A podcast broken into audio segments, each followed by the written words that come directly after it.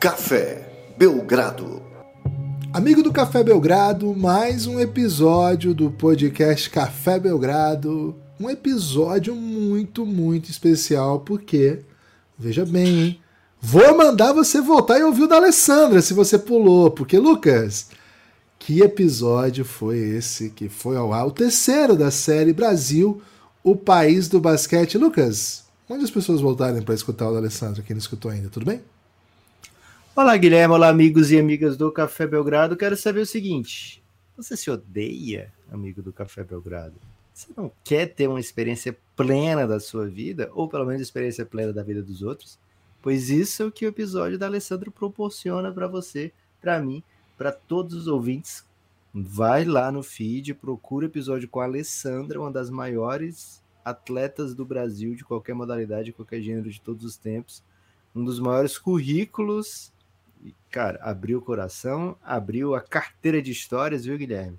E veio com tudo pro Belgradão. Vai lá no feed, procura o episódio com a Alessandra. Se você estiver ouvindo hoje mesmo, no dia que a gente está lançando, é o episódio anterior, né? É o episódio anterior aberto. Teve no meio disso alguns episódios fechados, mas no feed aberto é o episódio imediatamente anterior a esse. Brasil, país do basquete, Alessandra by Watts. É o terceiro episódio dessa série é uma série bem carismática, né? Uma série onde a gente fala muito do basquete nacional, de, com diversas, com diversos viés, vieses, vieses, Gibas? Vieses, vieses. Muitos vieses, né? É, então vale a pena demais você parar para ouvir esse episódio. Tenho certeza que você vai curtir. Se você não gostar, vai lá em arroba o Guilherme Tadeu e xinga o Gibas. Tô, tô te dando essa liberdade, né? Mas tenho certeza que você vai gostar. Gibas, hoje aqui, de maneira geral, né? Sem ser de maneira não geral, a gente vai falar de qualquer coisa. De todas as coisas possíveis e de nada ao mesmo tempo. Okay. A maioria delas relacionada ao basquete, por exemplo, Gibas. O rumor do momento, um rumor é, que não seja envolva trocas, é que o Anthony Davis está pertinho aí, né? De assinar sua extensão antes do training camp, não necessariamente é pertinho, mas antes do training camp, que ocorrer lá para setembro, e a expectativa do, da galera do Anthony Davis e do Lakers é que eles resolvam esse problema, resolvam essa situação e ele assine então uma extensão pelo máximo, provavelmente, é, máximo de tempo, máximo de grana. É o que a torcida do Lakers imagina o que quer, né, Gibas? Mais Anthony Davis, né, de preferência o Anthony Davis saudávelzinho, né? É isso, o Anthony Davis saudável é uma referência da NBA, né? mais até do que do Lakers, quer dizer. Acho que o time precisa do Anthony Davis bem. É um pouco a diferença, né? É o que pode fazer com que o Lakers seja diferente. Hum, acho que, que, tem motivo para se empolgar a torcida do Lakers, né? Foi uma boa free agency, foi uma boa pós-temporada como um todo, né? Acho que o time perdeu de 4 a 0 nas finais de conferência mas perdeu para o campeão, e um campeão que estava bem forte, né? Bem, bem forte. Então, só tem um problema aí, né, Lucas? O tempo não para de passar, LeBron vai ficar um aninho mais velho, né? Isso aí não tem muito o que fazer. É, aliás, o LeBron tá numa campanha pro, pro filho dele ser draftado por múltiplas equipes que a gente até falou pouco aqui, né? É, recentemente até o saiu um mock draft com ele, sei lá, em Detroit, uma coisa assim, Orlando, não lembro agora onde que era. E ele tipo, postou um mock draft, falou assim: ah, então é pra lá que nós vamos? Tipo, cara, mock draft que botou o filho dele num time, ele já meteu essa. Então, imagino que pode ser, sim, uma das últimas temporadas do LeBron no Lakers, né? Não sei se é a última. É... A ideia de que ele vai jogar com o filho não significa basicamente que ele vai jogar na primeira temporada do filho, né? Não tá claro isso. É um sonho que ele tem, mas a gente sabe, né? É, LeBron é muito competitivo. Se o, se o, time, se o filho dele for parar num time meia boca, ele vai abandonar aí o, o, Lakers nesse ótimo movimento que ele, os ótimos movimentos que o Lakers tem feito. Então acho que é bom a gente ficar atento aos movimentos. Muito movimento eu usei nessa sequência. De toda forma, Lucas, é... tá legal já, né? Já é uma já é um, um Gibas, movimentos que ganham sua atenção imediatamente. Ah... Top 3 movimentos. Sem, sem contar movimentos atléticos, né? Não adianta dizer ah, um crossover ou. Tá. Não, não, não conta. Mas conta dança, por exemplo. Movimento social conta? MST, MST? Não, não, Não, conta. também não. Tem Tá, que ser movimento físico, né? tá. Vamos ver. Tipo, dança do robô. Esse é um tipo de movimento não, que, não. não que eu é aceito. Não, mas tá seria um tipo de movimento que seria aceita, resposta aceita, sabe? Tá, então vamos lá. É... Pessoa caindo. na Macarena? Macarena. Macarena? Macarena é muito clássico. Vamos supor, você tá num, num casamento. Tô é o único casamento. lugar que toca Macarena. Né? É, Casamento. e formatura também, né? Formatura. formatura. Mas você tá no casamento. Aí você tá nesse momento no meio de um jogo particularmente empolgante de celular, né? Você parou de conversar com a galera, já tá jogando. também, Tá. É, Você para o joguinho pra ver o pessoal dançando Macarena? Cara, eu tenho uma energia que se eu ver uma Macarena é capaz de eu entrar na, na roda e, É mesmo? Você vai dançar movimento. Macarena? Baila corpo com alegria, Macarena. Cara, é, é porque Macarena É. é, esse nível de, de captação. né? Você queria sentir isso pelo Ice Eu Te Pego também, Gibas? Não, não, não. Esse eu te pego. Mas não. tipo, se você for estrangeiro, é uma desculpa pra você sentir isso pelo Ice Eu Te Pego? Você não conhece nada do Ice Eu Te Pego? Ah, pode ser. Pode ser sim. Acho que, que faz sentido. Agora, Lucas, tem outros. acho que já Queda na rua, te perguntei. Você, você para imediatamente o que você tá fazendo pra acompanhar? A pessoa caiu na rua. É, tô tranquilo, assim, não, sou, É não mesmo? sou desses, é, não sou desses. Você passa não. adiante. Tinha uma coisa que eu fazia quando eu era jovem, que era assim, eu passava pela, sei lá, por uma praça, né? E aí eu não falava, assim, tinha que ter algum amigo junto pra rir junto, né? Você não faz isso sozinho, né? Idiotamente, né? Aí você para e fica olhando pro céu. Pra induzir a outra pessoa ao erro. né? E pra induzir outra pessoa a me copiar, né? Porque assim, cara, é, é inacreditável como todo mundo para e vai ver o que, que você tá olhando. Cara, o povo é muito Cara, é enxerido, né? velho? muito... é Isso aí é mancada, eu acho. Cara, eu não posso parar e olhar pro céu porque outra pessoa vai parar e olhar pro céu é mancada minha. Se a pessoa é curiosa. Você já faz isso induzindo ao erro, né? Você não faz isso quando você tá só. É, Você não faz Não, isso é. na música do Capital Inicial.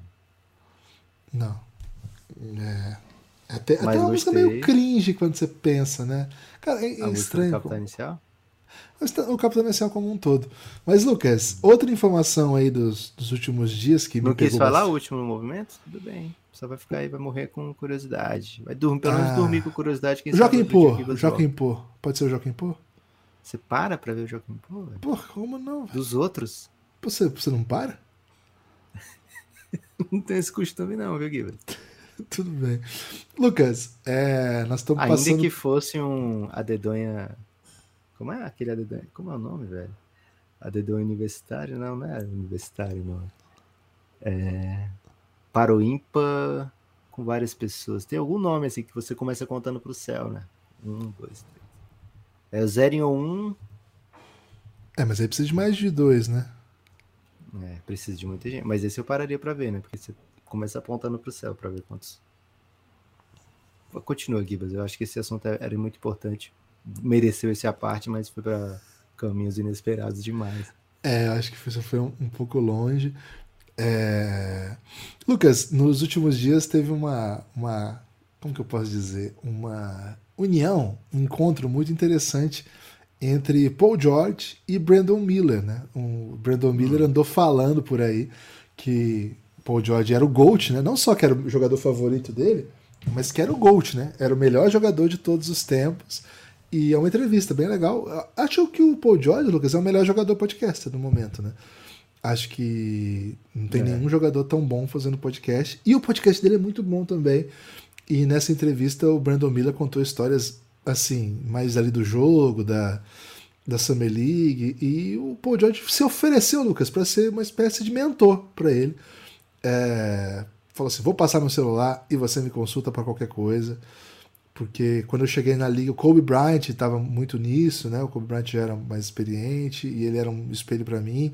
E eu sei que no final da carreira dele, ele ele participou bastante assim de, de desenvolvimento de bastante jovens, né? Todo mundo fala muito do Tatum, mas não era só o Tatum não, né? Devin Por Booker exemplo, Devin Booker. E, por exemplo, a Ionesco, né? Que acabou de fazer coisas maravilhosas aí na no torneio de três pontos da WNBA. Era uma das, das, das atletas né, que, que o Kobe trazia para perto, para desenvolver, para contribuir, enfim. E aí o Paul George falou que já estão. Ela até fez um discurso, não foi? Foi, no foi. Dele. No funeral dele, fez sim. Porque de fato, uma das questões que o Kobe estava investindo muito tempo, muita energia, era o basquete feminino, né? Ele tinha a, as filhas jogadoras, e, enfim, era bastante interessado no WNBA também. E Lucas, é, e o Paul George fala algumas coisas interessantes sobre isso no podcast dele já, sobre os tempos dele de, de juventude, né? Em que ele diz que quando ele chega no Pacers, ele tem alguns veteranos bem legais, né? Assim, ele, ele cita o David West, cita. O David West, para quem não se lembra, era um pivô muito forte, né? Era um touro, matava uma bolinha de meia distância. É, e ele cita o George Hill, né? Como jogadores ali que, que contribuíam com ele e tal. E aí depois ele fala uma coisa bem interessante, né? Que ele ele sente, ele sentia que ele não foi um bom veterano. Que ele não, não, não havia sido um bom veterano, sabe? Antes de chegar no Clippers. Então agora ele tá um pouco com essa mentalidade. Cara, eu queria até trazer essa, essa questão um pouco para você, porque o Paul George me parece um jogador com uma carreira que periga ser daqueles jogadores, Lucas, que para de jogar e assim, a gente não lembra muito bem dele depois, e alguém fala, pô, George, aí todo mundo fala assim, caramba, jogava muito, sabe? E, cara, eu sou bastante fã dele, me lembro daquelas séries contra o, o Cavs, né, que ele tava no Pacers ainda, e... Porra, o, o Paul George, assim, o Paul George não era um rival do LeBron, mas ele rivalizou com o LeBron na série, jogando muito, muito, muito. O Pacers era o time do leste que conseguia dar jogo com o Cavs, né? Assim, o, o resto ia, é meio que sacode mesmo. E desde então, né, uma troca que leva ele para um experimento lá em OKC que não dá certo, uma nova troca que leva para um super projeto do Clippers que acho que já dá para dizer que não deu não foi bem sucedido de imediato. Pô, eu fico pensando... de imediato, né? Já tem cinco anos agora. É, cinco anos já. É e eu fico pensando, agora. Lucas, o que, que, que, vai ser, né? É assim, o Paul George já tá falando em ser mentor, já tá fazendo podcast, né? Já... Kibas me lembra, sabe quem? O Tim Mac, velho.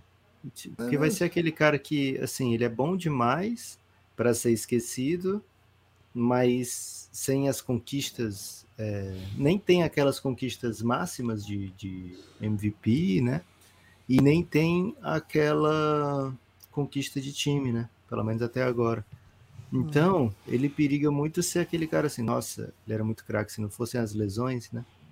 E dele ou dos companheiros, porque o time é que tanto ele se machucava como o Yao Ming se machucava, né? No auge dos dois. Assim. Não, você lembra quando tava, o, o Rockets estava numa vibe que ele começou a jogar bem sem os dois? Que ele, tipo, escola, era o go-to guy do, é. do, do era um time. Rafa Alston, uma das, uma das maiores sequências de vitórias da história da NBA, com 22 seguidas, muitas delas com o T-Mac e boa parte delas sem nenhum dos dois, né? Acho que todas é. sem o Yao, acho que o Yao participou de pouquíssimas é. dessas 22. Era o Escola e o Chuck Hayes, garrafão. Ele rolava o Chuck Hayes, Rafer Alston. Doideira. Shane Battier, né? Shane Battier. É. É, Gibas, então fica aí, né? O, o, Brandon Miller tendo a oportunidade de conversar com o melhor jogador de todos os tempos para ele mesmo e se oferecendo para ser um mentor, né? É, e assim, por exemplo, do Kobe, o Kobe teve que apelar para o Jordan, o Jordan não queria ser o mentor dele, né? O Jordan até fala que pô, ficava ligando direto e tal. Acabou sendo, né? Mas não foi meio que a força, né? O Brandon Miller vai ter oportunidade de falar com o Gold dele, o bode dele, com mais, pô, WhatsApp, né? Direto assim. E aí, então, eu ia até. Comer um lanche. É isso, até trazer. Eu, eu fui falar do Brandon Miller e me, me, me, fui pro caminho do Paul George, porque eu acho que é uma personalidade pouco discutida, né? Porque ele, é bem. E assim, ainda a diferença do T-Mac, o T-Mac tinha um, uma característica premium, assim, que ele era um scorer monstruoso, né? Assim, ele. É, o que, que você lembra do T-Mac? Pô, ele fazia muito ponto, velho. Fazia muito ponto. O Paul George era um, é um, é um two-way, né? um ótimo defensor, um ótimo jogador ofensivo e que é muito bom em tudo, assim, que o Paul George é bom em tudo, velho. Até por isso que todo mundo acha que o Brandon Miller pode ser muito bom, porque a comparação é, pô, ele pode ser o Paul George dessa geração, assim. Mas, ah, é, e aí o, o Brandon Miller tava falando sobre assim, esse, esse jogo contra o Embanyama, né, e como é que foi enfrentá-lo. esse era o ponto que eu ia começar, né? Acabei indo pra vários caminhos. Hoje é podcast que pode ir pra outros caminhos, né, Lucas? Então tá tudo bem. Pode. Geralmente não pode, né? Geralmente a gente é muito Não, rigoroso. a gente é né? muito rígido, né? Que- É. E aí, ele, aí o Paul George fez uma pergunta bem legal. Que ele faz assim: é, Como é que é enfrentar o Ibaniama? Como que você trata ele? Assim? Ele é um forward muito alto? Ele é um grande móvel? Aí ele falou assim, cara, não sei. Eu nunca vi um negócio daquele. E o Brandon Miller fala, ele é legítimo, né? Ele, ele, é, ele é bom mesmo, assim, né? Não é. Ele Ele é, é uma coisa de fato de outro mundo, assim, é uma coisa bem diferente de, lidar mesmo. E Lucas, é, pelo que se discutiu ali, o 50, rea- 50 dólares o corte de cabelo, viu? O, que o Brandon Miller gastou para enfrentar o Ibaniama. Preparou um visual especial para enfrentar o Ibaniama. Cara, Era isso a estreia do 250 Ibaniama. reais, basicamente. É. Informação aí, já que faltou informação Ah. toda essa reflexão. Que, mas eu vou dizer o seguinte, velho. Antes de, de eu adquirir uma máquina que eu ras- raspo meu próprio cabelo, né? Que isso foi na época da pandemia. Eu não ia mais sair de casa, então, pô, vou começar a raspar meu cabelo aqui. Eu mesmo. Eu gastava 25 reais pro cara raspar meu cabelo. E, porra, é só raspar o cabelo, sabe? O meu tá Não isso tem- não aí. precisa fazer nada. Sim. E eu basicamente não tenho cabelo, né? Então, era os 20, acho que quando o cara me viu, ele falou, porra, beleza, hoje é dia de 25 reais, muito fácil. É, Então, comparativamente, eu acho que eu gastava mais pra raspar meu cabelo do que o, o cara, os 250 reais que ele gastou pra enfrentar o Embanyama, viu? Ok. Easy money. Reflexão aí. Me traga uma Fica nova reflexão. Lucas. É, se você é, é careca como eu, ou muito calvo, pô, economiza. Tem, tem essa vantagem. Você já vai economizar muito em shampoo, que você vai começar a gastar muito pouco em shampoo. né? É, e corte cabelo, né? Corte cabelo não faz sentido você ir. Hoje em dia, que são aquelas barbearias premium, viu, Guilherme? No mínimo é uns 50 reais também, né? Um corte cabelo mesmo, seja só raspar. É, Gibas, queria falar com você sobre Draymond Green e o soco que não acaba, né? O Draymond Green que já fez meia culpa, o Draymond Green que já falou, poxa, perdão, né, e tal. Agora que o Jordan Poole saiu, Gibas, ele já botou algumas asinhas de fora, já ficou serelepe pra cá, serelepe pra lá, já fez piadinha. E agora no podcast do Pat Beverly, ele falou o seguinte: Olha, eu não bato nas pessoas. Diálogos acontecem com o tempo e você normalmente não fica pistola por alguma coisa tão rápido, tão rapidamente. A gente sabe o que, que não pode ser dito entre os homens. A gente sabe pelo o que, que a gente tem que defender, quando a gente deve se defender. Então, o Draymond Green tá agora, Guilherme, fazendo apologia ao próprio soco.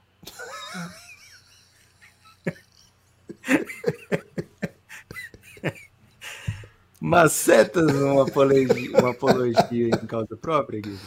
Cara, inacreditável, né? Assim, o soco de fato não acaba e. É, é um assunto mesmo da temporada passada, né? Claro que era da temporada Os passada. Cara, é é de off-season. Você tava falando de, de- da sua careca aqui, do, do- de, de, de corte de cabelo de 25 reais. Dicas, né? Dicas na de finanças aqui. E teve outras coisas que a gente falou assim que foi, foi, foi assim, bastante pouco esperado, né, para um começo de podcast.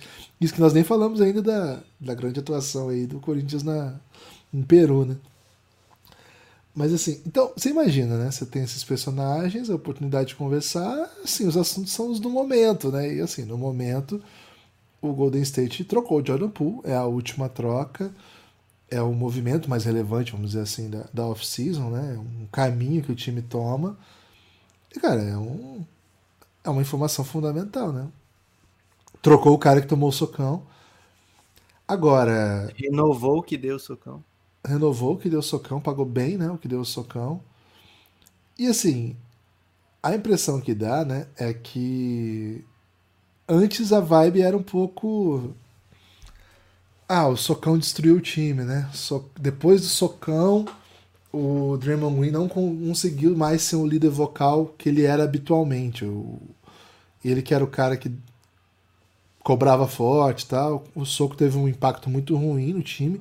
E vamos lembrar, né, Lucas? Só teve impacto ruim porque vazou. Sim, pelo menos no sentido do noticiário e tal. Porque não ia acontecer nada. Não ia ter nenhuma repercussão se não tivesse vazado. Mas tinha uma imagem, né? Tanto que quando surge a notícia, o Golden State não faz nada. O Golden State não, não, não toma nenhuma decisão. E mesmo depois que vem o vídeo do socão, o Golden State basicamente fala assim: ah, Draymond, vê aí o que, que você pode fazer para se punir, né? Como é que você escolhe isso? Não vem para os treinos, né? É, na verdade, tipo, a impressão que deu foi o que, foi o que o Draymond que decidiu isso. Não foi nem o Golden State. O, o noticiário todo foi que o Draymond ia se afastar para pensar no que fez. E, cara, ele se afastou por nada, né? Você perdeu a reta final de preparação só, beleza. Mas, assim, nas últimas semanas, o noticiário era um pouco. É, depois daquilo não tinha mais como continuar mesmo, etc. E aí a virada da história já tá indo para outros caminhos, né? Já tá indo. Você não tem ideia de como ele foi folgado, né? Você não tem ideia como ele merecia aquele soco. É um pouco isso que, ele tá defendendo aí. Eu acho um pouco inacreditável. Antes disso, ele já tinha feito piadinhas, né? Sobre, sobre a, o Jordan Poole em Washington. É, tem muita gente pegando fotos do Jordan Poole, comparando né, as fotos de, dos tempos do Golden State, apresentação, assim e dos, dos tempos de Washington. E ele tá meio tristonho, né? Assim, nos takes. É... A gente fala, ah, mentira, esse é o take, né? Tal. Já teve recepção, viu, Lucas? A vice-presidente dos Estados Unidos, a Kamala Harris, ela, ela é torcedora do Golden State, né? Então, por causa disso, ela já conhecia o. Inclusive, ele, ela recebeu né, o Golden State na Casa Branca. E ela já postou falando que Jordan Poole tá, será muito bem-vindo em Washington. É, is, é, essa parte eu não ia falar, não vou falar. Mas enfim, o Jordan Poole, Lucas, ele é um dos meus jogadores favoritos para essa temporada, tá? Eu acho que a gente tem uma baita história para acompanhar aqui. Imagino que vai ter bastante espaço. E, cara, eu tava olhando aqui, pensando na vida, né? Acho que esse Washington Wizards vai ser bem intrigante de divertido, assim, porque não é um time bom, né? Tá longe de ser bom. Tá bem perto de ser horroroso, na verdade. Mas que vai falar que não tem carisma? Pô, tem carisma, tem Jordan Poole, tem Bilal, tem Kuzma. E já para mim já é o suficiente para fazer um cartaz, né? Jordan Poole, Bilal e Kuzma. Então, de resto, Lucas, sou contra a apologia do soco, né? Como para usar o termo aí que você cunhou. Sou absolutamente contra a, a apologia do soco. E, enfim, um pouco, um pouco chateado aí com os desdobramentos dessa história. Que é uma história que, que aos pouquinhos apaga o que foi o Jordan Poole no Golden State. E foi uma história muito boa, né? Foi um jogador muito importante pro, pro título do. O último título, mais recente título do Golden State. Um cara que foi fundamental na série final, no jogo final, inclusive. E não gosto muito. E é o cara que pode dar uma virada nessa narrativa, né? Porque tudo, assim, talento ele tem, né?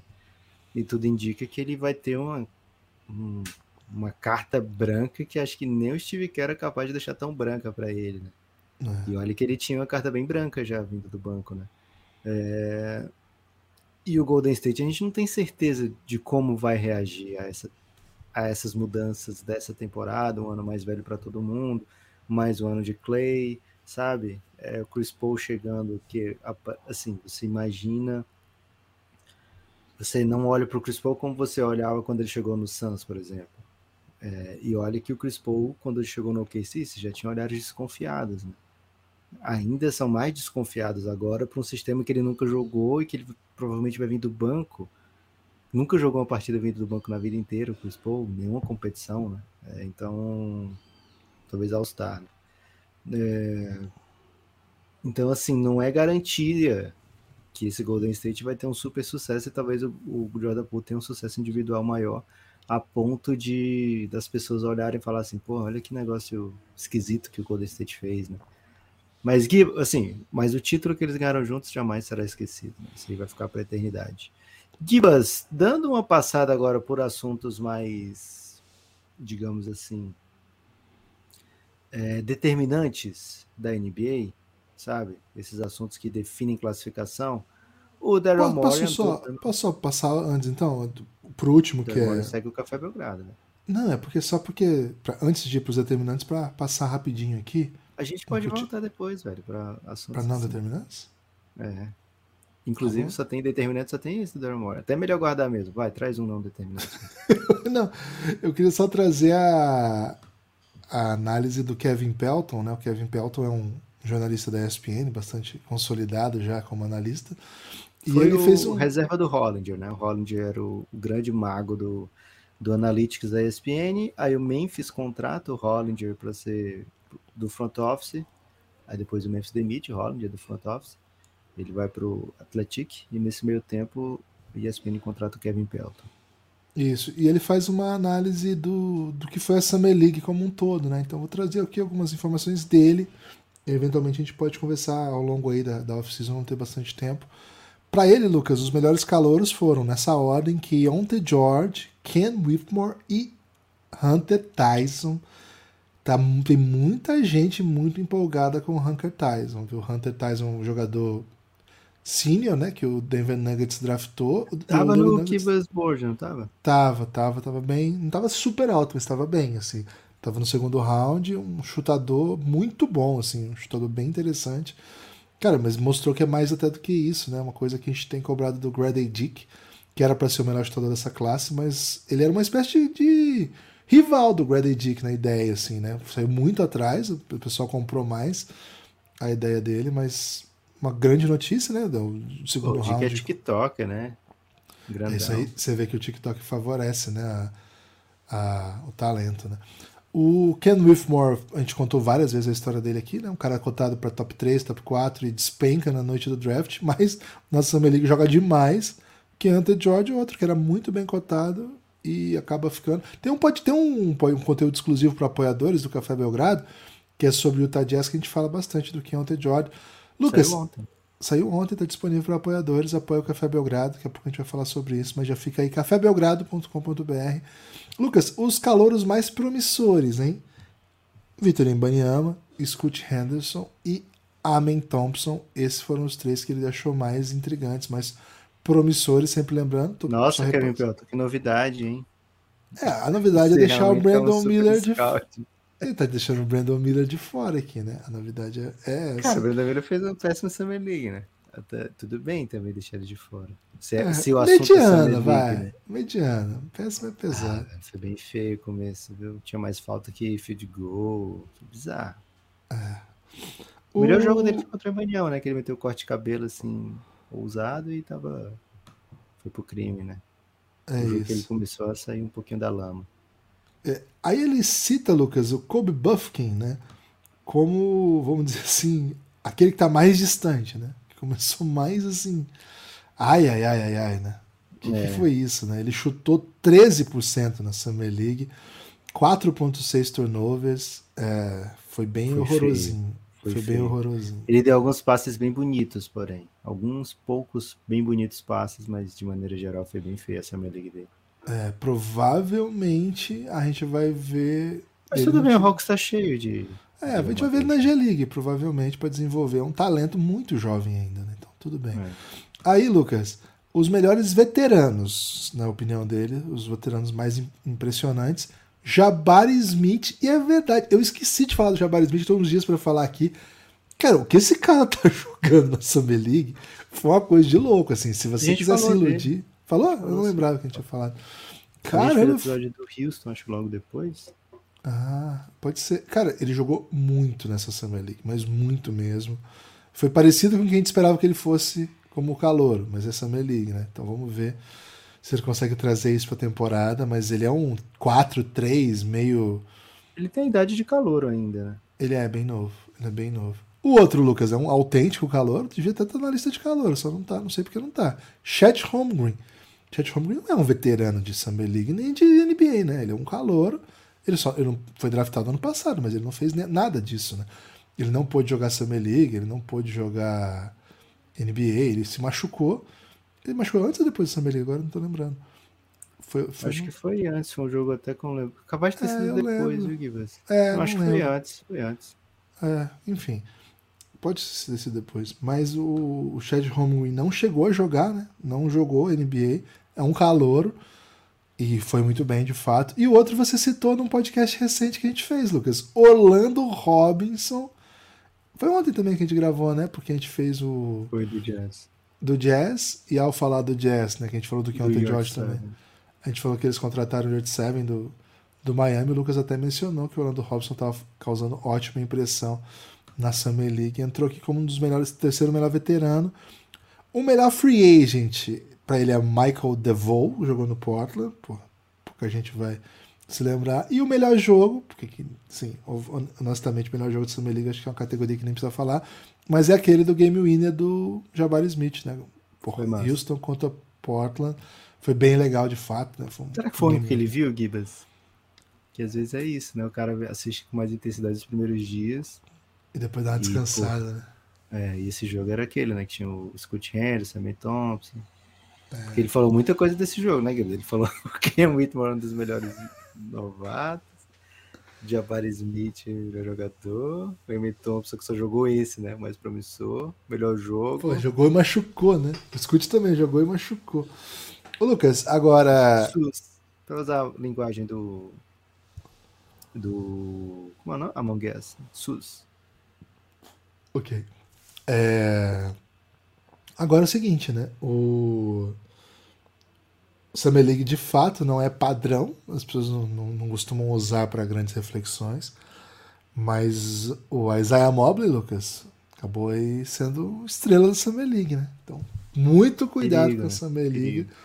porque você acaba dando emprego pro irmão do seu melhor jogador porque ele joga bem na Summer League. É. Giba, seguinte, o Daryl Morey Okay, agora que, aliás, sim. se aproveitou da Summer League, né, para trazer é, jogador, né, Felipe Petrusev, a gente comentou isso recentemente, né, assinou com o Six, acho que quando a gente comentou, Gibbs, a notícia que era two-way, né, e depois virou um contrato standard, né. E ele falou sobre o que ele espera da troca do James Harden, tá? Ele falou, ou eu quero um jogador que nos ajude a ficar exatamente onde a gente estava no ano passado, pelo menos, né, que é 3 a 2 na frente contra o melhor time do leste, ficar desse mesmo nível, sabe? Ele tá dizendo que ele ficou muito perto no passado. Ou é, ele falou, e claro que a gente não conseguiu fechar o negócio, mas o James é um dos motivos que a gente chegou a estar 3 a 2 na frente. Ou a gente vai precisar receber draft picks, né? Escolhas de draft o suficiente para que a gente possa trocá-las num jogador para ser o parceiro do Joel Embiid, né? Se não conseguirmos uma dessas duas coisas, não vamos trocar o James Harden. Palavras ai, ai, ai, ai, ai. porque o pacote do Clippers, a priori, seria um mix de Norman Powell, inspirante, tipo Marcus Morris. E um tchau, né? E basicamente isso. No máximo, no máximo, o Terence Mann, que ah, o Clippers não quer botar o Terence Mann para pegar um ano de James Harden. Né? Então, Gibbs, não sei se é postura do Daryl Morey, porque, enfim, o Harden só tem um ano. É... Só tem um ano, o Harden pode, sei lá, tancar esse ano, tancar ele mesmo, né? Como a gente já viu ele fazer em outros momentos pelo Houston. Né?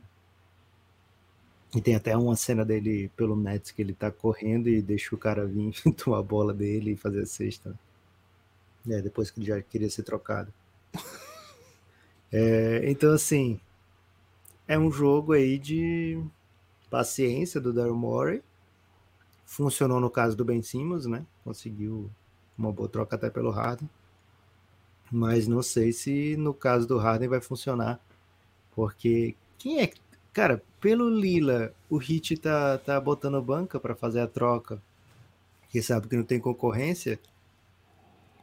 Quem é que vai meter uma troca de ou uma estrela ou asset suficiente para pegar uma estrela pelo Harden? Existe alguém? A minha, meu palpite aqui não, né? Primeiro, né? Acho que o Daryl Morey não é considerado um dos melhores GMs da história por acaso. E também não é só. Ele é um dos melhores da história? Ele é, ele não tem título, mas ele é. é. Ele consegue fazer com que os seus times sejam competitivos sempre, né? E ele tem uma noção muito clara do que, que é e trabalha muito forte, né? E acho que ele toma decisões difíceis. Né? Uma parte das mais difíceis do trabalho é tomar decisões nessa situação em que as coisas podem dar muito errado, né? Acho que de certa maneira esse movimento ele primeiro, né? Ele não tá muito claro o que é o Harden hoje para NBA, sabe?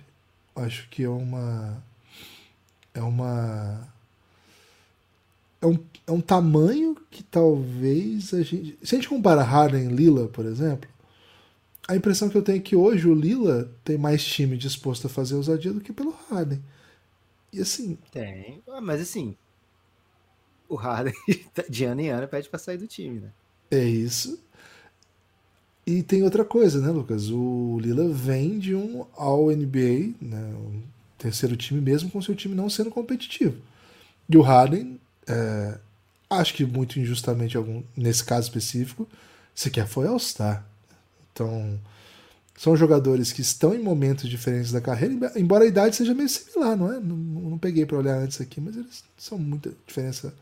Tem muita diferença de idade um para outro, não. Agora, fazer um movimento como esse, né, de, de esperar para ver o que vai dar, é, é, é legítimo para um time que não quer tanking, mesmo um time que quer tank, não, tem, não precisa ter pressa, né? Mas um time como Fila, que precisa botar alguém para jogar no lugar do Harden, né?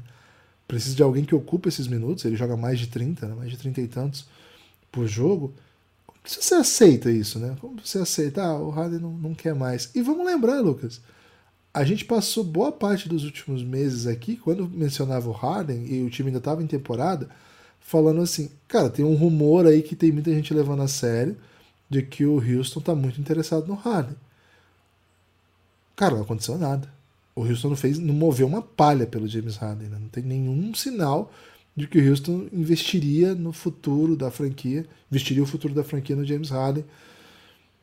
Isso é um perigo de um lado, que mostra um pouco como o Harden está desvalorizado, e estando o Harden desvalorizado, trocá-lo pode ser, você pode conseguir um resultado pior do que simplesmente convencendo ele a continuar mal-humorado, cara. Eu tenho a impressão que um pouco do cálculo é o que eu consigo por ele nesse momento é, não é não é o, o, mais relevante. Agora tem um movimento chave, né, Lucas, que é quando o Harden opta para dentro do contrato. O Harden opta para dentro. O Philadelphia não tem o que fazer. Se colocou em situação para isso. E aí como é que você fica, né? Assim, é um contrato gigantesco é um cara que você quer ter do seu lado, eu imagino, né? Um cara que estava jogando aqui, estava jogando bem. Não acho que seja o mesmo James Harden de seis anos atrás, mas estava jogando bem. Foi o jogador que mais deu assistências para o Embiid na temporada, né? E o Embiid foi simplesmente o MVP.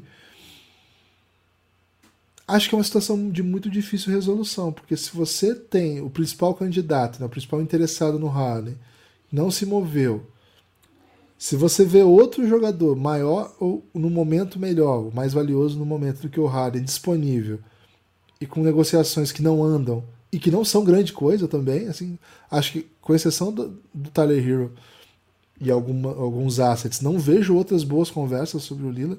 Então assim, imagina o que chega pro Harden. Lucas, acho que esse é um risco que o Philadelphia estando disposto a tomar, vai ter que saber o que fazer. Porque são muitos minutos. Você abre o elenco do Philadelphia, você vai ver de novo todo mundo que a gente sempre viu lá. Um time que não conseguiu atingir o que poderia nos últimos anos, com um técnico novo, e que o basquete que esse técnico joga pode ou não casar com o que esse elenco tem, né? Acho que é um problemão, assim, o que o, que o Houston tem, desculpa, o que o Philadelphia tem diante de si. Agora, você tem um MVP, você tem uma torcida apaixonada, você tem um Maxi, que vem numa evolução, e você tem um bom GM e um bom técnico. Acho difícil que o Philadelphia não junte os cacos, Lucas, mas no momento parece meio um quebra-cabeça que não encaixa, sabe? Quando você pegou a peça de outro quebra-cabeça e foi montar no, no quebra-cabeça, sei lá. O quebra-cabeça era uma praia, né? A imagem final era uma praia e você tá com uma roda na mão. Você fala, cara, onde que eu vou botar essa roda? Já teve situação assim? Não, ainda não. Tá. É uma boa situação pra dar, não. Kibas, tem uma solução aí. Pra- qual seria esse encaixe, né? De repente, essa roda. Aliás, tem um filme, acho que é o Apollo 13, né? Que eles precisam colocar uma coisa redonda. Não sei se é o Apollo 13 ou 11, né? Tenho muita dificuldade com os Apolos, viu, Gibas? É, Mas lá no, no espaço eles estavam precisando. Desculpa pelo spoiler, tá, gente? Esse filme é dos anos 90. É, eles precisam colocar uma coisa redonda no, no, buraco quadrado lá, né? E aí eles passam para os engenheiros e passam para os engenheiros da NASA, dizem todo o material que eles têm disponível e aí os engenheiros da NASA trazem a solução e eles têm que replicar lá, né? E assim eles conseguem é, mais um tempinho de vida. Não vou dar spoiler do restante do filme, não, viu, Gibas? É história, Gibas, do Lucas, não é filme. Então você pode dar spoiler. Não, é filme. É história, pô, aconteceu. Mas é filme também. Não, A mas aí não é pode a spoiler. história. Cara, Você vai dizer, ah, vou assistir a história. Não pode, Gibas. pode Assim assistir a história. Mas assim, Tem que ter o filme. é igual você falar assim, eu não vou dar spoiler do Titanic, não. Entendeu? Tipo, todo mundo sabe o que aconteceu no Titanic. Se não acontecer é porque não conhece a história. Tá, mas sabe que ele afundou. Mas se eu disser que o, o Jack, a Rose mete a mão no carro lá, o carro. Tá, mas eu tenho a impressão que o spoiler mancha- que você ia dar era mais estrutural do que simplesmente essa história que você contou. Ok. O, o- Jack fala, eu sou o rei do mundo. Aí spoiler, porque não. Mesmo que você sabe a história do Titanic, você não Eu te mandei recentemente um podcast do Léo DiCaprio falando, eh, tentando explicar por que, que ele não Você subiu mandou um. TikTok, Guilherme. Só que você me mandou de é TikTok, né? Que eu já acho uma evolução, porque antes você me mandava o vídeo do Toguro, né? E agora você me manda. Cara, eu nu- assim. você nunca entendeu que eu não te mandava o Toguro, eu te mandava paródias do Toguro. Não, você mandava o Toguro, velho. Você mandava certeza era o Toguro. Cara. Você quer saber quem é o Toguro, Guilherme? Você mandava o Toguro. É... Se olhar o, o nosso histórico, você vai, você vai se arrepender, Guilherme, do que, que você já fez no passado. É, Gibas, Eu já te mandei um rock and roll do norte do Você tá Paraná. indo bem, hoje em dia você tá indo muito bem, Gui, você melhorou muito. Mas assim, eu tenho meu mérito que eu criticava muito o que você me mandava, né? Eu falava, Gui, não me manda isso. Ó, seguinte, o. Tô sentindo aqui, Gibas, que essa parada redonda para entrar na coisa quadrada do, do Daryl Morey vai ser D'Angelo Russell. Lá pra frente na temporada, sabe? Hum, Zillow e mais alguma peça ou peças pelo James Harden, Harden no Lakers. Essa é a minha expectativa. Essa é a minha previsão, né? Porque, cara, eu não vejo muito cenário onde o Harden jogue chateado. Ele não tem esse costume, né? Não tem essa vibe. E eu não vejo também muita opção pro de times dispostos que tem assim, a infraestrutura necessária para dizer, cara, eu maceto um ano de James Harden. E o Dilow, ele é essa falsa estrela, né? Ele é esse cara que. Não vou dizer nem falsa estrela, porque joga pra caramba, né? Mas ele é esse cara que é o suficiente bom para fãs e times se convencerem, não, ele pode ser quem mostrar no nosso time. E ele é suficientemente irritante para os donos atuais, né? Para o time atual dizer, cara, tudo bem se a gente perder o Dilow e ficar com mais minutos do Game Vincent aqui. Então, fica aí essa expectativa, eu Gibbs, Harden no Lakers, daqui para o fim da temporada. Peço perdão a todos os envolvidos, que certamente a essa altura estão todos, todos chateados com, com o que eu acabei de propor aqui, viu, Gibbs? Talvez o Seguindo, Harden. Lucas. É, peço perdão pro James Harden. É, Gibas, Seguindo. Aldo Sumo, viu? Aldo Sumo é um dos free agents que eu acho bem interessante ainda, que estão no mercado. E o Toronto estaria disposto a pegá-lo. O Bulls não tem a expectativa de que ele fique. né? A gente falou isso na época que o, da Bustopia, né? O Bulls pegou alguns armadores. Infelizmente não pegou o melhor de todos disponível, que era o Iago, né? Mas é, o Bulls costuma fazer coisa errada mesmo. É, e o Aldo Sumo encanta o Toronto Raptors, pelo menos esse é o rumor do momento, né? É, o Aldo Sumo acha que não vai voltar para o Chicago, o Chicago acha que não vai trazer de volta o Sumo, é um free agent restrito e indo para o Toronto, vai disputar minutos ali com o Danny Schroeder. É uma posição que acabou de abrir, né, do Fred Van Vliet. Acho que faz sentido para ele topar um salário baixo e curto para ter a chance de disputar minutos grandes no Toronto Raptors. Cara, pior que eu gosto bastante dele. É... que você Essa... Divas? Não queria gostar dele? Não, assim, eu, eu, gosto bastante dele e tô um pouco surpreso pela demora, né? De, de um cara do tamanho dele, esse tamanho dele que eu digo, tamanho técnico dele, não ter sido atacado com um pouco mais de agressividade, né? No, no começo da free agency. Pô, tanto dinheiro pra lá e pra cá. Foi Washington, né? Pois é, é, bom jogador também, né? Às vezes tem muita coisa de bastidor que a gente não tem ideia, né? Mas tanto dinheiro para lá e para cá que, pô, surpreendente, né? Assim, eu faz uns dois, três anos que eu tô mais nessa de, de da notícia de transferência do NBB e tal, né? Uns quatro anos, sei lá. E às vezes muita gente não entende os movimentos, né? Hoje, por exemplo, vou dar, vou dar um exemplo, né? Nós estamos numa situação em que tem dois jogadores que são elite. Elite, elite, elite. Marquinhos e Hetzheimer. Mas os times que foram saindo primeiro foram gastando dinheiro, entendeu? E agora sim, fica uma situação que o cara, o cara não vale pouco. Ele de fato entrega.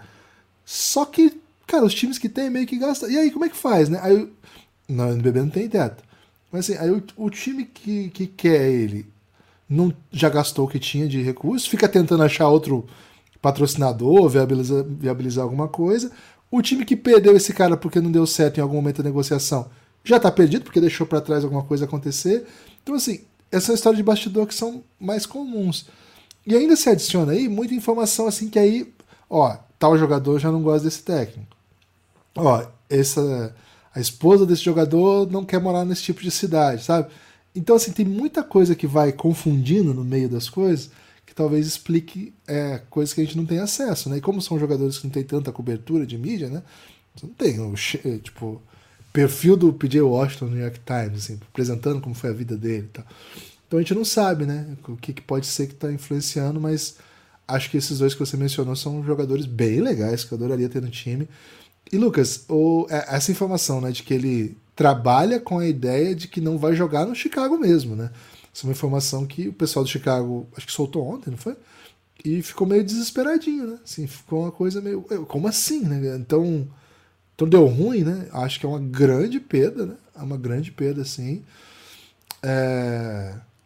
Chicago, no final das contas, não fez nenhum movimento, né, Lucas? Assim, mais radical, né? Trouxe o Javon Carter para pro lugar do Lonzo Ball e meio que foi isso, né? Acabou. Nenhum motivo para sorrir, né? O motivo que tinha para sorrir perdeu, né? Foi o Iago jogando. Que dá pra rir, dá pra chorar, Gibas? Como assim, Lucas? Fico confuso. É um ditado, né? O que dá pra rir, dá pra chorar. Acho que é uma música até. Ah, não peguei a referência, então foi isso. É, é um pouco isso, sabe, Lucas? Então, tô, tô animadinho aí com essa sequência. Mas não tão animado, Lucas, quanto estou para mandar um salve para os apoiadores do Café Belgrado. Café Opa. Belgrado é um projeto de mídia independente é um projeto de mídia que não é vinculado a nenhum portal, a nenhuma produtora, a nenhuma agência, a nenhum canal, mas nenhum quilo, nenhum. nenhum... A nada, né? É. Nenhum tipo de coisa, nenhuma corporação. nenhuma, nenhuma corporação. É, o Francisco aprendeu agora: pessoa, coisa, animal, né? Não é ligado a nenhuma pessoa, coisa ou animal. É... Agora, cara, hoje o Francisco acordou falou assim: eu quero dinossauros brasileiros. Ele não tá mais na vibe de dinossauros estrangeiros, viu, Lucas? Tipo, adquirimos um livrinho aí do, da turma da Mônica que tem dinossauros estrangeiros e ele só quer saber de dinossauros brasileiros. Quer dizer, só tem dinossauros brasileiros. E ele só quer saber agora desse, né?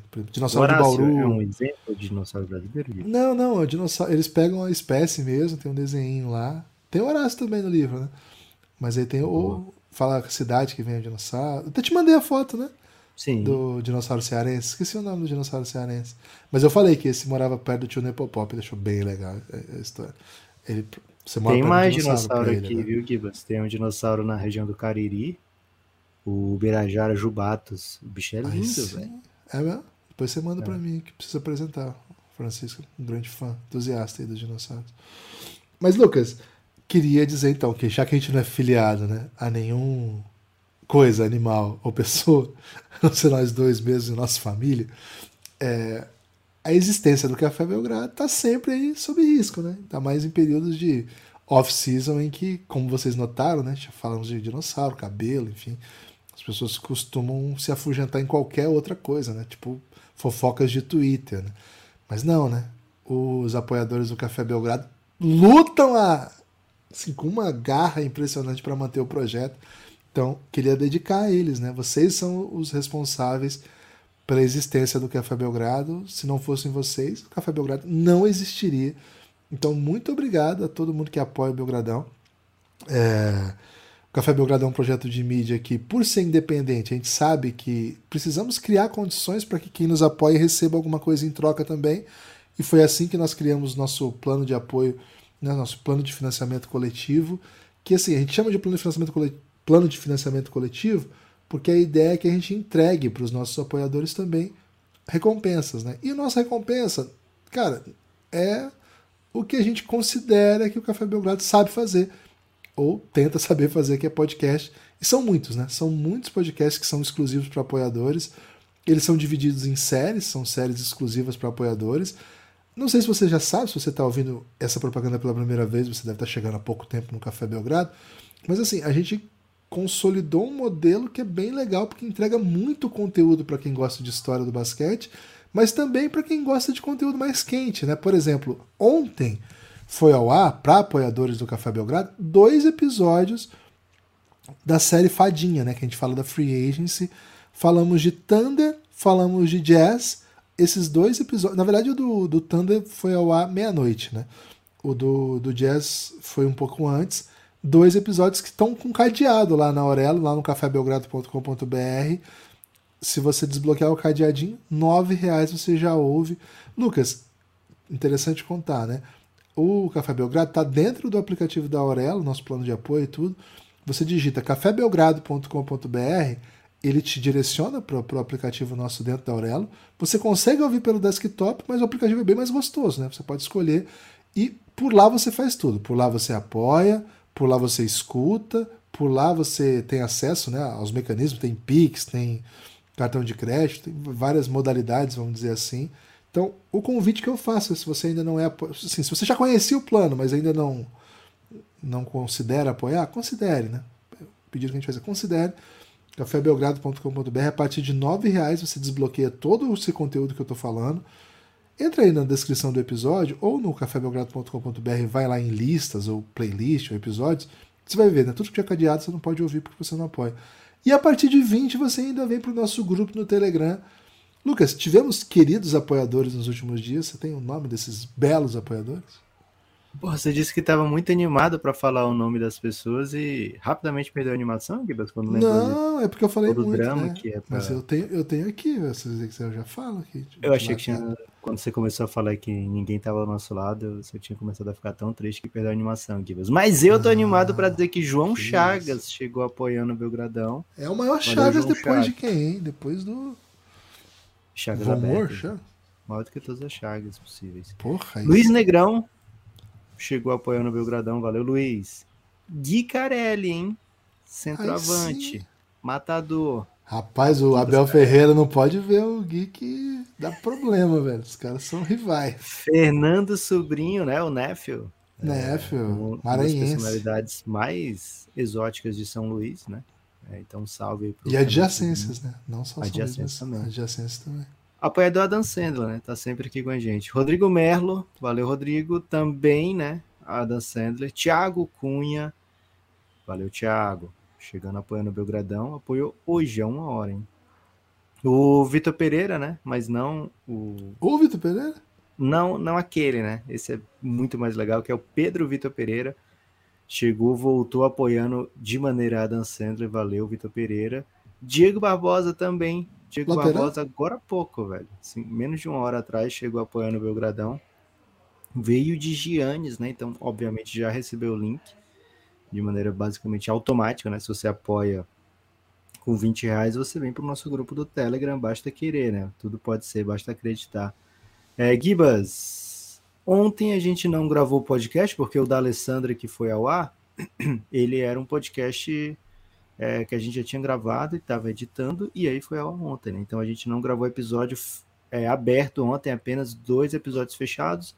Um foi ao ar ontem mesmo sobre o Utah Jazz para todos os apoiadores, e hoje foi ao ar hoje, um minuto da manhã, do OKC, também exclusivo para apoiadores, só na Aurelo que você escutem. Mas é, chegaram apoios ontem, né? Paulo de Tasso, valeu Paulo de Tasso, apoiador da Dan Sandra, tá lá no Giannis também. João Gabriel, valeu João Gabriel. Mário Cipriano, viu, Gibas? Cracaço de bola, Mário Cipriano. E o Thiago Rangel, cara de centroavante, faro de gol, viu, Gibas? Também, Thiago Rangel. Ou cestinha, né? Eu sei que Rangel costuma colocar a bola nas redes. Craque, viu, Gibas? Então, um salve a todos vocês que apoiaram o Café Belgrado nos últimos dias. É, alguns desses são bugs do sistema, né? São os apoiadores Adam Sandler, que a gente chama, que são que aparece todo mês para a gente como se fosse a primeira vez. É, um salve especial. Você não deixa de fazer o é, a escolha, né? Você continua fazendo a escolha pelo Café Belgrado, isso faz uma grande diferença para a gente. Muito obrigado também a todos que estão apoiando pela primeira vez e muito obrigado a todos que vão apoiar hoje pela primeira vez. Está ouvindo agora, se compadeceu, sabe da situação difícil do Café Belgrado? Quer ouvir o conteúdo exclusivo? Acabamos de falar, por exemplo, do episódio do Jazz e do Thunder que só apoiador vai ouvir. cafébelgrado.com.br você vai ajudar muito, muito, muito o Belgradão a continuar existindo. Gibas, não parou por aí não, viu? Tem um assunto Uhum. que, olha... É o Roger Guedes? Lembra muito o Roger Guedes, Gibas. Ok. Qual seria o atleta de basquete francês que você compararia com o Roger Guedes? Ah, tem que ser bem egoísta, mas talentoso. Mais underachiever. Calvo. E um pouco calvo. Pô, difícil, hein? NBA. NBA um pouco calvo. Que tá no Knicks, que lembra um pouco um Corinthians também. Nick Lina? Não, pô, o Nick Lina tá no, Mavis, né? É, já saiu. Fournier, ok. É, ele É. não é muito egoísta, mas o resto eu acho que encaixa. É, é, eu pensei mais na parte do Calvo, viu, Gibas? Ok. O Fournier, Gibas, ele andou citando Dragon Ball, né? E isso mexeu com o povo, que o povo curte muito um Dragon Ball, né? Então ele disse que aquela temporada pelo Knicks, ele ficava só vendo as pessoas jogarem. Que parece mais com aquele meme do Bob Esponja, né? Olhando da janela as pessoas jogarem. Acho que esse se encaixaria mais com o Fournier, mas ele falou que não, era tipo o Goku. O Goku, quando ele passa um tempão naquela câmera hiperbárica, sei lá qual é aquela câmera. Provavelmente algum equipamento do LeBron James, né, que o Goku pediu emprestado para recuperar suas forças. E o Fournier tá vindo nessa vibe para esse ano, viu, Gibas? Ele é um cara que. Como é que eu posso dizer, Gibas? Ele vai fazer um mundial, acho que vai fazer um bom mundial, né? O bicho é bola, principalmente no mundo FIBA. E tava só treinando, né? Então tá inteiraço. Além disso, ele tá em último ano de contrato e o Knicks não quer trocá-lo como um, um throw-in, sabe? Por qualquer coisa. Ele quer fazer valer o fato dele ser um cara em último ano de contrato, né? Pelas ramificações do salary cap agora, você ter sempre folga contratual é importante, né? Então o Fournier né, pode ser envolvido em trocas. Ele tá, ele já andou falando que não joga mais pelo Knicks, né? É, e acho que não nem, nem muito por escolha própria, mas pela escolha do Knicks mesmo, por opção do Knicks e e fica essa expectativa. Será que vai ter troca do Knicks? Meter um Goku? Goku, a galera pensa em coisa grande, né, Gibbs? Pensa em cara metendo o Kamehameha. É, Kamehameha é do Goku? eu não tenho certeza, viu, Gibbs? Eu não sou muito fluente em Dragon Ball. Às vezes eu tento Eu parecer sou meio que sou fraco de Dragon Ball. Mas é- sei que é Dragon Ball e, pô, Goku deve fazer todos os golpes do Dragon Ball, né? Porque ele começou como criança, depois ele teve filho e neto, ele continuou lutando ainda. né? Goku é rival É do do- Pokémon, assim, na, na. Eu sei que não é a mesma coisa, entendeu? Mas eu digo, no universo aí da, do- da juventude que não é mais jovem. Eles eram meio que rivais. Você diz assim, se tem Jaspion, fanboys, Ja- tem Jaspion e fanboys Changeman. de... Acho que muitas vezes é o mesmo consumidor, né? Do Jasper e do Ok. Changeman. Não, do Jasper e do Changeman não tanto, né? Porque um é, é solo, rival. né? E o Changeman é, é cinco, né? É. Aí veio o Power Rangers e uniu todas as tribos, né? Não, o Power Rangers é a sequência do. É o, é o Changeman americano, né? Power Rangers. É Não o Changeman com, com High School, High School Musical no meio. É, o, o- é da mesma época, são contemporâneos, né? Pokémon e, e Dragon Ball. Mas acho que as pessoas costumam curtir os dois, viu, Kibas? Não sei se tem essa rivalidade, é, tipo Ash contra Goku, sabe? Ok. Até porque eu acho que o Goku macetaria muito facilmente o Ash, né? O Ash, o máximo que ele pode fazer é chamar um, um Pokémon pra defendê-lo, né? E Pokémon não costuma atacar pessoas, é até meio proibido. Então, o Ash ia ser macetado, viu, Gibas? É, mas o. Me escapa o um pouco essa referência. Eu fico muito perdido. Cavaleiros do Zodíaco. Não, não, domino. O seu, sua última fluência em, em Black Kamen Rider, então? Não, não, não peguei esse. Em Shurato? Não, não- a produção cinematográfica infantil oriental não, nunca fez muito É sucesso. mesmo? Você é ocidentalista? Cara, eu posso dizer que eu assisti muito Caverna do futebol. né? Dragão. Caverna do Dragão assisti bastante. Chaves, Cavalo acho que de assisti Fogo. legal. Não, esse aí eu já não assisti, não. Cavalo de um que eu Fogo, gostava acho- muito. Como é que era, Só velho? tem 13 episódios, velho. Passou com 6 anos no Brasil. Cavalo Mundo de Fogo. Bob. Mundo de Bob eu assistia bastante. Pam, Aquele do Dog Funny. Doug Funny. É- Era mais assim, SBT, né? Você pode ver, né?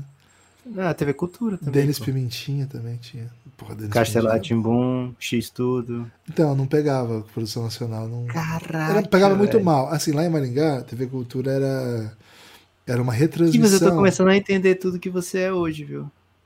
É, eu, só- eu só- posso ser, Lucas, aquilo que estava ao meu alcance, né? Não posso ser o que não É. estava, né?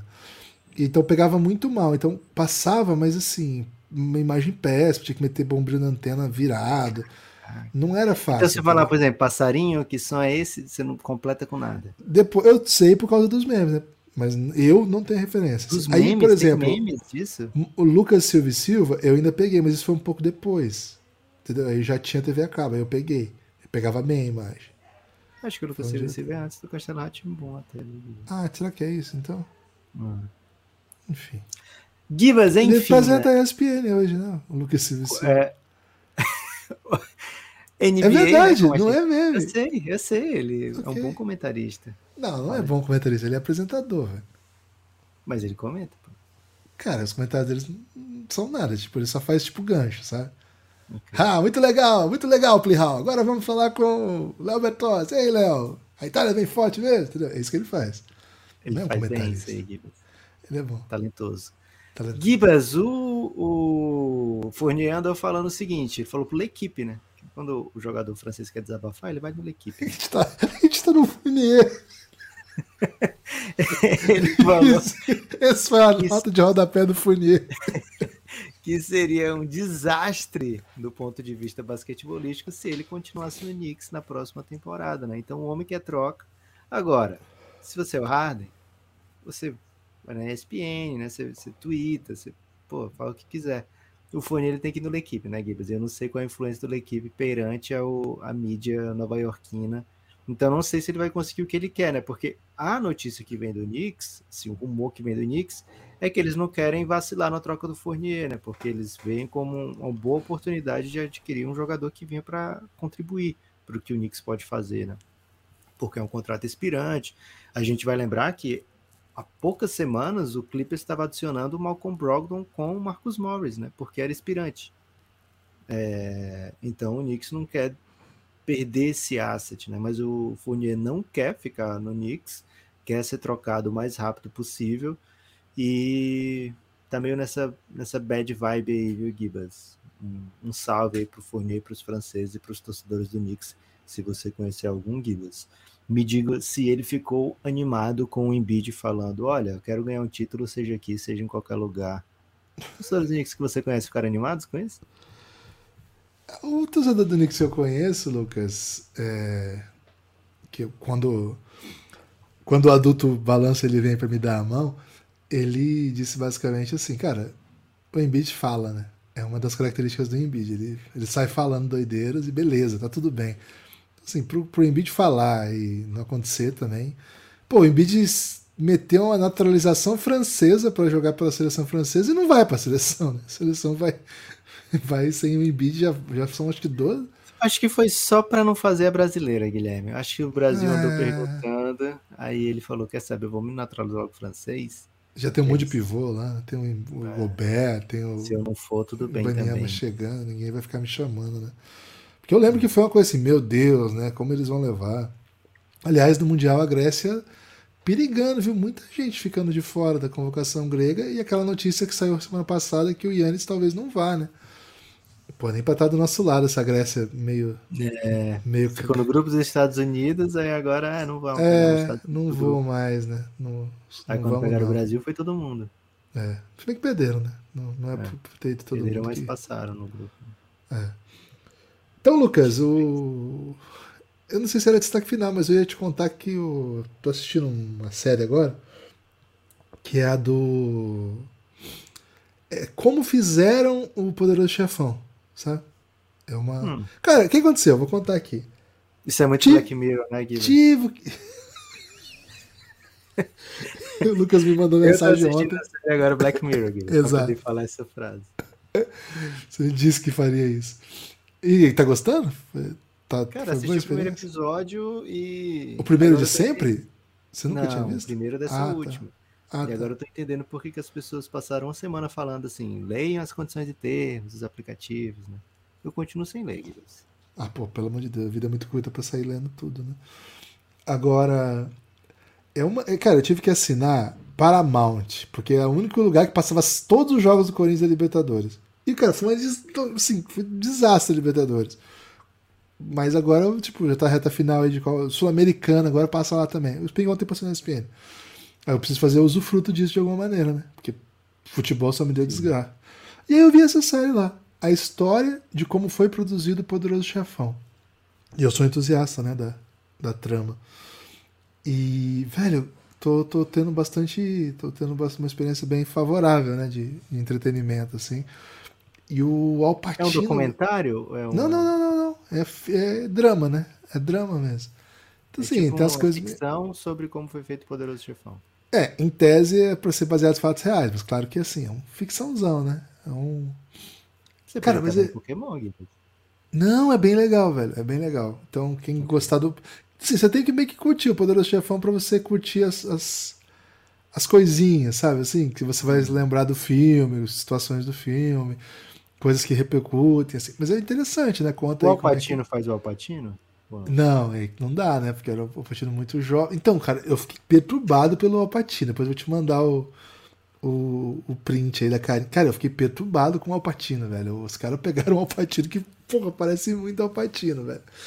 E é interessante por, por isso, né? Tem o Alpatino, tem o Marlon Será Brando. é inteligência artificial? Cara, pode ser. Pode ser inteligência artificial. Tem o Francis Ford Coppola, enfim é uma.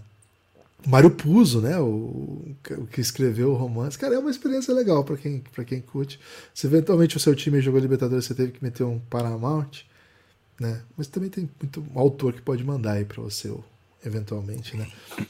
Aí eu, eu, eu até dizer disso porque uma das questões do filme é a altura do Alpatino, né? O Alpatino é muito baixinho. E aí, a, isso não é spoiler porque é a história, né? Quando a história Ele é só spoiler. ficava sentado o tempo todo, o chefe, né? Chefe fica sentado. ele ficou bastante em pé, isso era um problema, né? Os caras ficavam muito irritados com ter um ator. E ele não era famoso na época do filme, né? Eles foram buscar no teatro, o Patinho. E o pessoal ficou muito incomodado, né? Mas o Francis Ford Coppola bateu o pé. E spoiler que ele faz o filme, né? Acho que as pessoas já sabem disso. Mas enfim, não.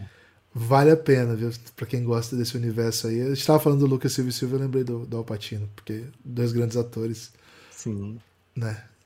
Não, é. Completou. O Alpatino tem a desvantagem de não ter ido pro esporte, né? Ele vai é. botar o currículo para comparar.